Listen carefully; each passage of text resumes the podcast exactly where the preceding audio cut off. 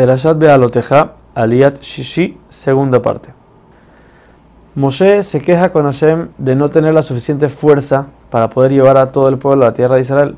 No solo eso, sino que Hashem ya le había dicho qué va a pasar con la gente que pecó. Por eso Moshe se debilitó más todavía y le pide a Hashem que por favor lo mate y así no tenga que ver lo que le va a pasar al pueblo. En respuesta a Moshe, Hashem le dice que orden que reúna a 70 ancianos del pueblo. Esta gente también eran de los que recibían los golpes de los egipcios. Eran los policías que recibían los golpes.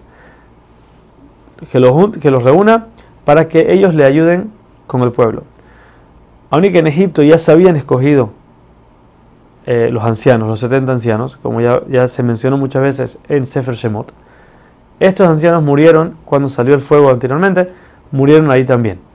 Esto es a causa de que ellos en verdad tenían que morir en la entrega de la Torah. Como también habíamos visto anteriormente, cuando se entregó la Torah, el pueblo estaba en un nivel muy alto y llegó a una claridad muy grande.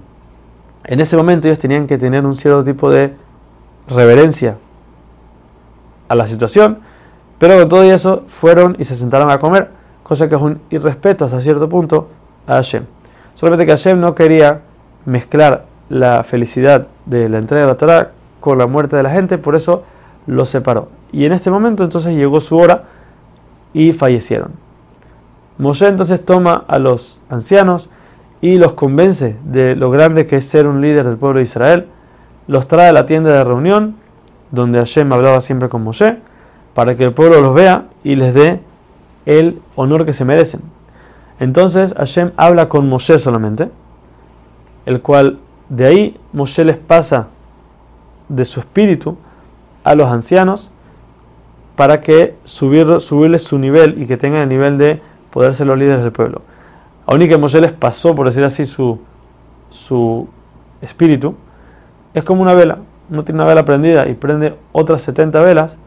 La primera vela no pierde su fuego, así también fue con Moshe, no perdió nada de su nivel por darles darles a ellos. Ahora, en respuesta a la queja del pueblo con, el man, Hashem le ordena a Moshe que prepare al pueblo y les diga que ahora van a comer carne y van a ser castigados y morir con ella, por quejarse de esa manera. La gente que era buena, por decir así, va a morir de una vez. Los que eran peores van a sufrir por un mes y luego morir. Moshe le reclama a Hashem y le dice, si vas a hacer eso, no es una alabanza para ti, le dice Hashem. Le dice Moshe a Hashem porque le estás dando lo que ellos quieren y lo estás matando con eso. Pero Hashem le dice que si no se lo va a dar es peor, porque entonces la gente va a decir, ah, entonces Hashem no nos puede dar carne. Entonces Hashem ellos van a recibir, pero van a ser castigados por eso. Moshe trata de calmar al pueblo, pero no funcionó. Ahora, con los ancianos que habíamos dicho, Moshe los reúne. Solamente que había un problema, son 12 tribus. De cada tribu había que ser iguales. Entonces, cada tribu tenía que traer seis ancianos, lo que da un total de 72. Pero Hashem solamente le dijo 70. Por lo que Moshe tomó 70, 72 papeles, en 70 escribió anciano y dos lo dejó en blanco.